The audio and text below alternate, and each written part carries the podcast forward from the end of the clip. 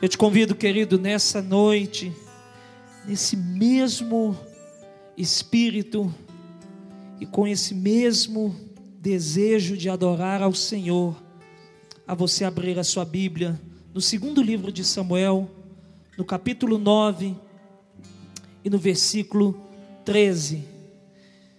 Segundo livro de Samuel, capítulo 9, versículo 13.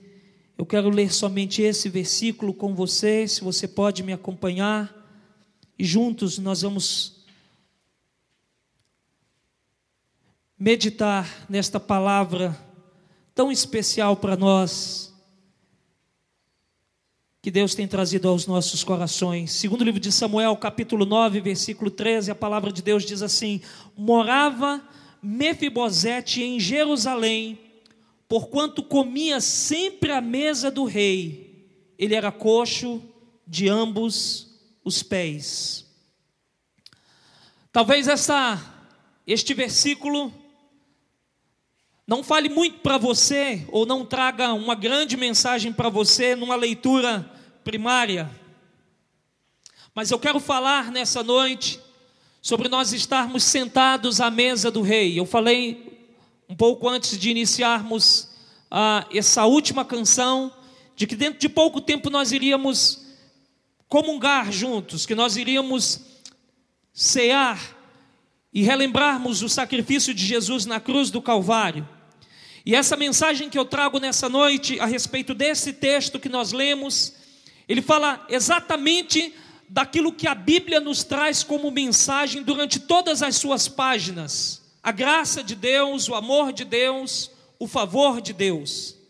Se eu e você olharmos para a Bíblia e percorrermos pela Escritura Sagrada, ou pelas páginas dessa Escritura Sagrada, nós vamos ver que a Bíblia é sempre cheia de retratos da graça de Deus, do amor de Deus e do favor de Deus.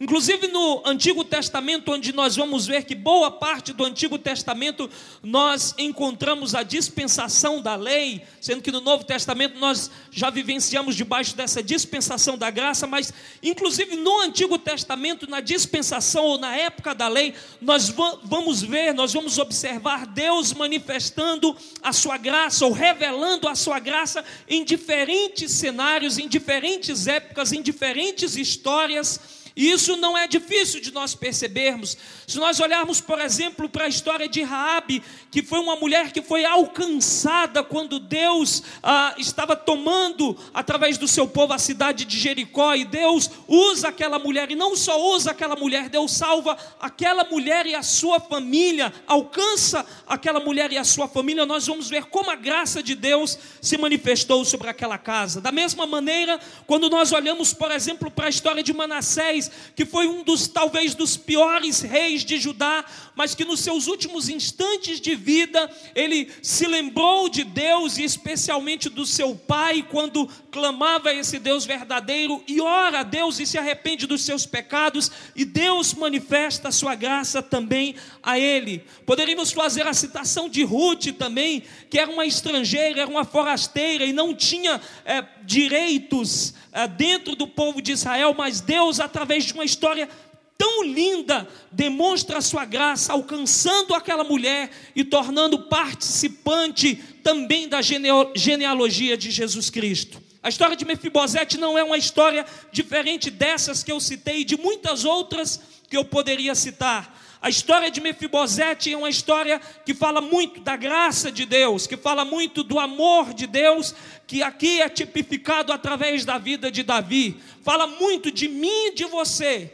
Uh, Mefibosete é um tipo de quem nós éramos e de como fomos alcançados pela graça de Deus. Se eu e você voltarmos um pouquinho na Escritura, no próprio livro de Samuel, no segundo livro de Samuel, no capítulo 4, nós vamos ter um pouco da descrição de quem era Mefibosete. É importante nós entendermos quem era este homem chamado Mefibosete e que está no versículo que nós lemos, sentado agora à mesa do rei. Mefibosete era neto do rei Saul, filho de Jonatas, ou seja, ele era membro da família real, nasceu num berço de ouro, cercado de riqueza, de pompa, de glória.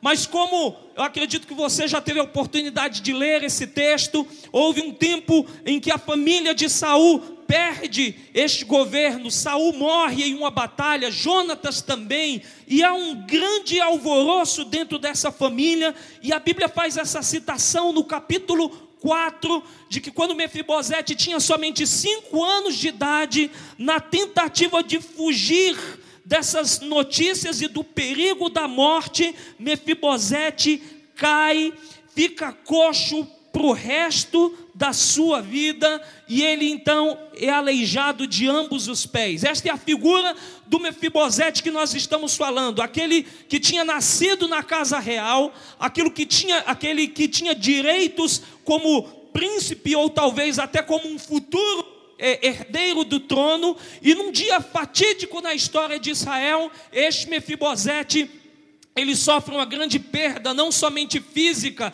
não somente num sentido, ah, vamos dizer, de herança, mas também num sentido ah, amplo. Ele, ele tem perdas e ele acaba perdendo ali tudo o que a sua posição é, de, de coroa e a sua posição é, de príncipe lhe dava. Mefibosete sofre grandes perdas. Essa, esse é um quadro um pouco ah, detalhado da vida de Mefibosete.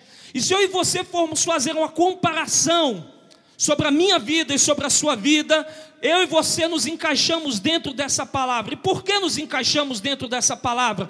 Porque eu e você podemos ah, tipificar a figura deste homem que um dia quando nós olhamos para a história da humanidade, nós sabemos que Adão, na sua a, a história, Adão fazia parte do governo de Deus. Adão estava no jardim do Éden e dentro desse jardim, Adão fazia parte da realeza, vamos dizer, de Deus. Ele era criatura de Deus, estava separado por Deus, livre de todo pecado, mas um dia Adão cai.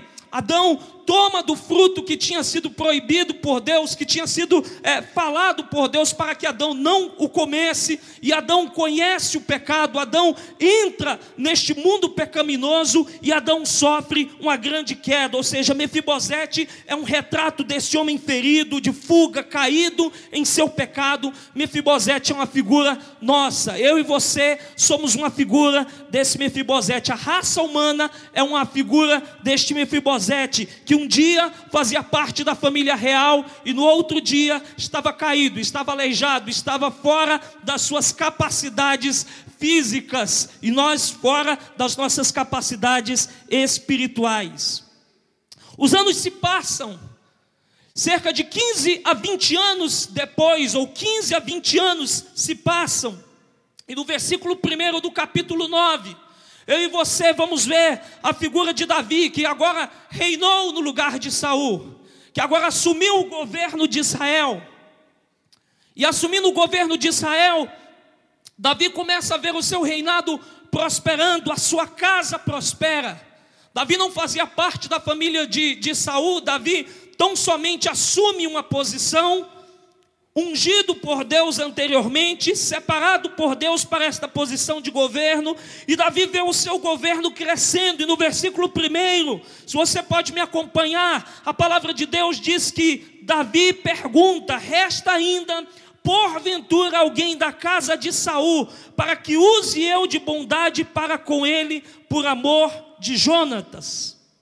Versículo 2 segue dizendo: havia um servo na casa de Saul, cujo nome era Ziba. Chamaram-no que viesse a Davi e perguntou-lhe o rei: És tu Ziba? Respondeu: Eu mesmo, teu servo. Disse-lhe o rei: Não há ainda alguém da casa de Saul para que use da bondade de Deus para com ele.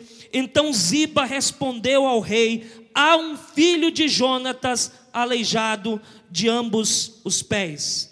Eu acho interessante que neste Início do capítulo 9, surge a figura de Davi, o rei, aquele que governa, aquele que comanda, aquele que tem o governo nas suas mãos. E esse rei olha um belo dia e faz esta dita pergunta: será que não tem ninguém da casa de Saul para que use de bondade para com ele por amor de Jonatas? E essa pergunta de Davi a Ziba, perguntando uh, sobre Se tem alguém da casa de Saul é, para que ele use de bondade para com ele, é uma palavra que tem um significado de misericórdia, de graça. É uma pergunta de graça. A pergunta de Davi não é se há alguém merecedor, ou se há alguém qualificado para receber aquilo que ele quer dar, ou se há alguém sábio que ele possa usar nos assuntos do governo, ou se há alguém forte que ele possa usar no exército. Não, simplesmente Davi pergunta: há alguém Há alguém que eu possa usar de benevolência? Esse é um desejo incondicional de ser gracioso. E quando nós olhamos a pessoa de Davi, nós vamos nos, eh, nós vamos nos ah, reportar a Deus, ou vamos nos recordar da pessoa de Deus.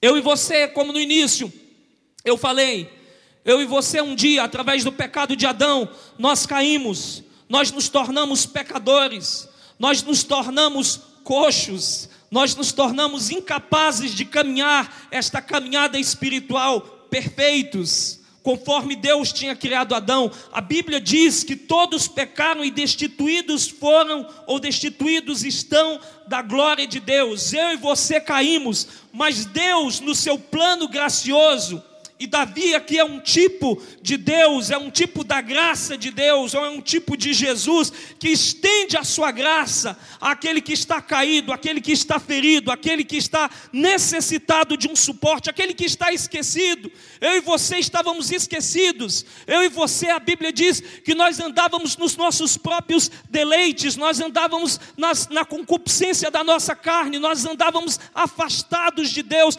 mas Deus, na sua infinita graça e na sua infinita misericórdia, se lembrou de nós, se recordou de nós através de um maravilhoso plano de salvação. Há alguém que eu possa usar de misericórdia, alguém que eu possa atender. Essa foi a pergunta de Davi. Deus se lembra de nós e Deus nos chama para que nós possamos ser alcançados pela Sua graça e pela Sua misericórdia. Eh, Davi chama Aziba o servo, e este servo responde: Olha, rei, há um filho de Jonatas aleijado de ambos os pés. E Davi pergunta: Onde ele está? Ziba lhe responde: Está na casa de Maquir, filho de Amiel, em Lodebar. É interessante nós entendermos o significado desta expressão Lodebar, porque Lodebar significa lugar árido, seco, deserto. Era onde Mefibosete se encontrava, num lugar seco, num lugar deserto, num lugar árido, esquecido, afastado, sem herança, sem direitos, sem privilégios, esquecido, fisicamente abatido, emocionalmente abatido, sem nenhum tipo de privilégios. Ele está no verdadeiro Lodebar. E se nós trouxermos essa comparação para as nossas vidas, eu e você também vivemos no nosso Lodebar da vida. Eu e você um dia estávamos esquecidos, não porque Deus quis nos esquecer, mas porque nós tomamos esta posição de nos afastarmos dos propósitos de Deus. Nós decidimos não vivermos debaixo do propósito de Deus. Isso quando eu digo nós, a raça humana, através de Adão, toma a decisão de seguir os seus caminhos longe, distante da parte de Deus, distante dos planos de Deus, distante dos propósitos de Deus.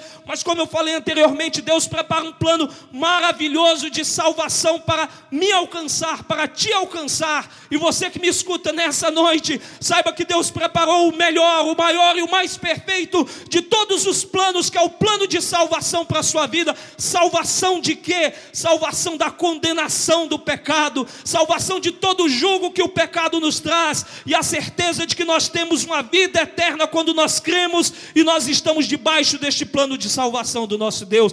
Davi manda chamar Mefibosete lá de Lodebar, manda trazer, versículo 6 diz: Então mandou o rei Davi trazê-lo de Lodebar, da casa de Maqui, filho de Amiel. Um dia Deus nos chamou, um dia Deus nos chamou para nós sairmos de Lodebar.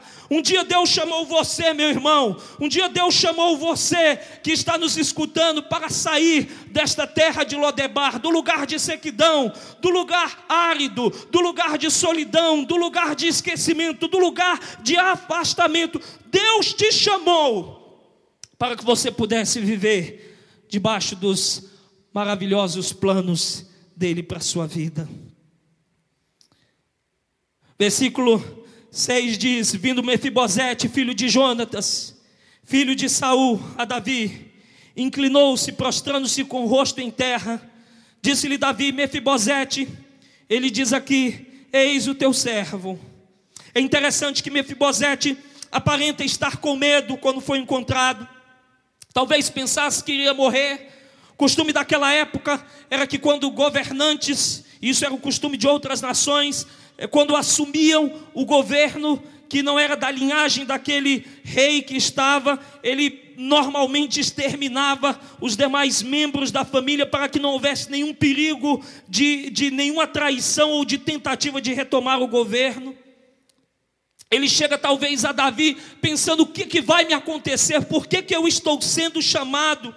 Mas a figura de Davi mostra novamente o modelo do Deus perfeito, ou desse Jesus que nos trouxe a sua bondade e a sua misericórdia. Davi não ministra medo, não ministra morte. Davi não chega a Mefibosete com palavras de morte ou com palavras de medo. Davi chega a ele com palavras de graça. Ele não quer humilhá-lo, mas exaltá-lo.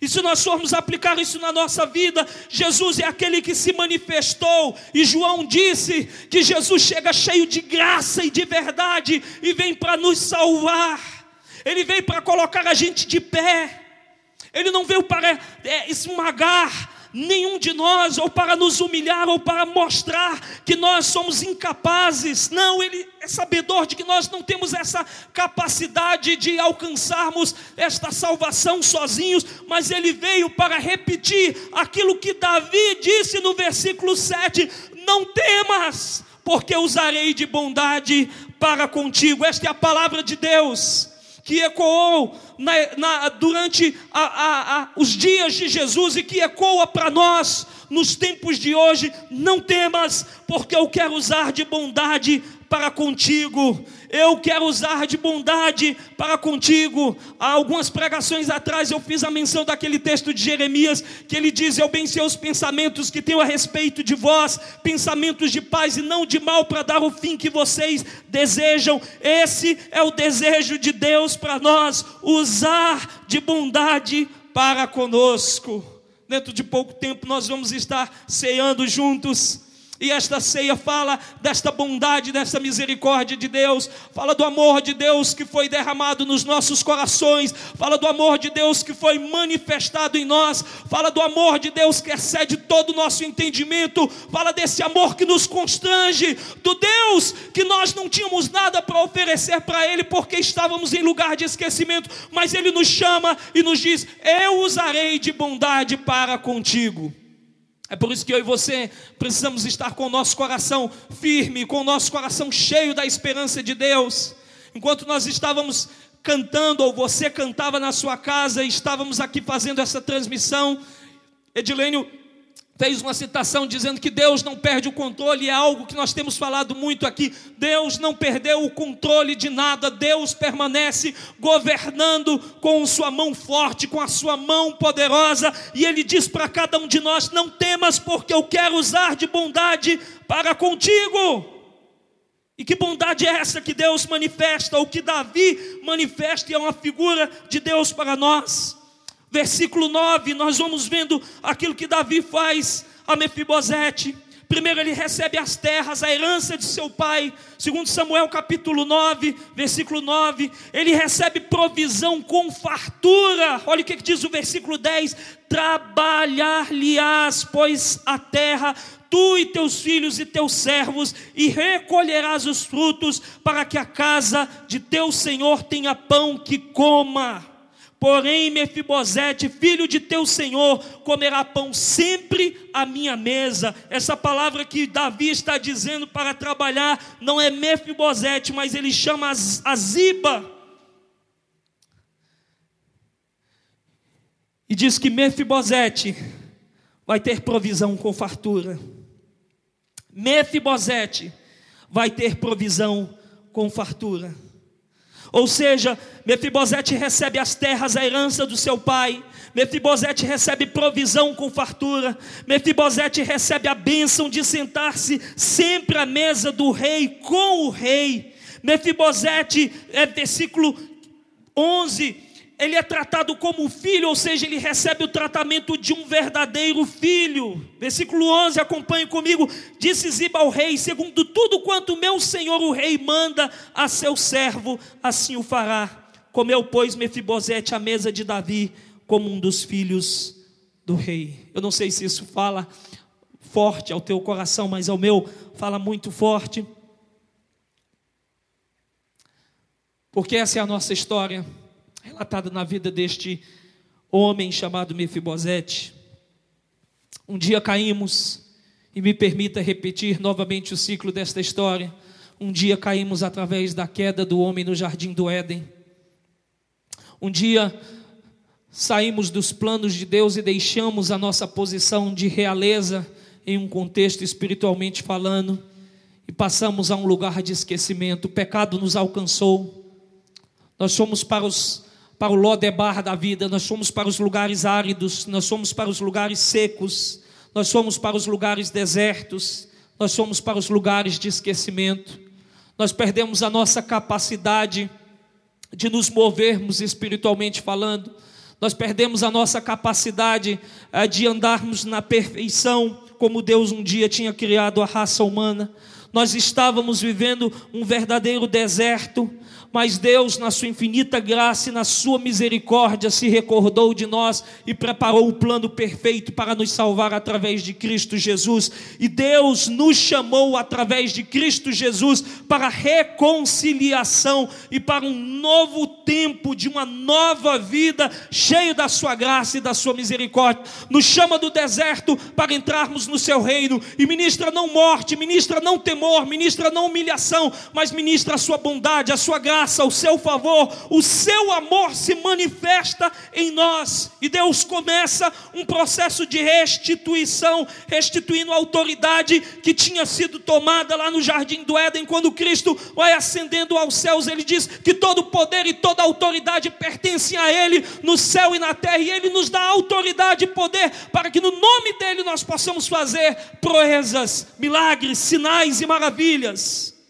Nós recebemos provisão com fartura, e eu não estou falando somente do físico, eu estou falando das provisões celestiais, das bênçãos espirituais. Paulo, quando escrevia a igreja em Efésios, diz que nós estamos assentados nos lugares celestiais em Cristo Jesus e fomos abençoados com todas as bênçãos espirituais nesses lugares celestiais, ou seja, nós temos recebido provisão da parte de Deus e a nossa alma pode cantar ao Senhor, mas mais do que tudo, a história de Mefibosete fala que nós deixamos de ser forasteiros para nós sermos filhos de Deus para nós voltarmos a ser filhos de Deus e sermos tratados como filho. A Bíblia diz, e o Evangelho de João nos fala isso, que Jesus veio para o que era seu, mas os seus não receberam, porém todos quantos o receberam, deu-lhes o poder de serem feitos filhos de Deus aos que creem no seu nome. Quando nós entendemos quem é Jesus, quando nós entendemos que Jesus Cristo é o Senhor que veio para dar a sua vida pelos nossos pecados e para nos resgatar livrar dessa maldição. E nós confiamos não numa religião, não numa placa de igreja, mas nós confiamos nesse Jesus que deu a sua vida por nós. Nós nos tornamos filhos de Deus e pertencentes à família real, a família que tem Deus como Rei dos Reis e Senhor dos Senhores, como Cristo, não sendo mais o unigênito de Deus, mas sendo primogênito de muitos desta família, ao qual todos aqueles que nele creem fazem parte. Não somos mais tratados como estrangeiros, não somos mais tratados como forasteiros, mas somos tratados como filhos. Eu não sei se você consegue pintar este quadro, ou trazer este desenho na sua mesa, ou à sua mente. Mas a grande verdade é que eu imagino que quando a família real se reunia, para as suas refeições. Davi, o grande rei, se achegava à mesa e se sentava nessa mesa, e os filhos iam se achegando para tomarem as suas posições, e dentro de pouco tempo, aquele Mefibosete, que algum tempo estava esquecido, que algum tempo estava largado e deixado, que algum tempo atrás estava em lugar de solidão, com perdas, sem nenhuma expectativa de vida, ele entrava nesta mesma sala real para se sentar à mesa com o rei. Essa é a minha história, a sua história, e a história de todos aqueles que confiam e creem em Jesus Cristo como único e Senhor e Salvador da sua vida. Nós podemos entrar à mesa, nós podemos entrar à sala real, nós podemos nos assentar nessa mesa, e esse é o tema desta mensagem: assentados à mesa do rei. Nós podemos nos assentar nessa mesa ou a essa mesa e podemos então participar desta grande ceia que tem Deus como grande rei, Jesus Cristo como o primogênito de muitos, e nós não agora na figura de afastados, forasteiros ou estrangeiros, mas na figura de filhos de Deus. Essa é a grande verdade da história da graça. Dessa mesa que cobre as nossas imperfeições. Dessa mesa que quando nós nos achegamos, as nossas imperfeições não são vistas pelo Rei, porque nós somos alcançados pela Sua graça e pelo Seu favor. Eu quero orar com você. Eu não sei se você compreendeu a grandeza dessa mensagem, mas eu quero te dizer que esta mensagem fala da grandiosidade do amor de Deus por nós. Eu quero orar por você que já entregou a sua vida a Jesus e já disse sim para esse Deus que te ama e que deu o seu filho por você. E reconheceu que Jesus é o único que pode trazer o perdão dos seus pecados e de trazer uma nova vida. Eu quero orar com você, mas eu quero orar também por você. Eu quero aproveitar essa transmissão para chegar até a casa daqueles que ainda não tiveram a oportunidade de dizer um sim para Jesus. E eu quero te dizer: Jesus tem um plano para você. Jesus tem um plano de vida, de paz, de alegria, de gozo. Jesus está te convidando para sair de todo lugar de solidão, de todo lugar de deserto, de todo lugar de esquecimento, de todo lugar de abandono. Jesus está te chamando não para que você venha fazer parte desta igreja, não para que você faça parte de uma religião. Jesus está te chamando para que você possa receber a ele como Senhor e Salvador da sua vida e recebendo Ele como Senhor e Salvador da sua vida, você possa receber a paz dEle, o amor dEle, essa paz que excede todo o entendimento e receber acima de tudo a vida eterna que só Ele pode dar.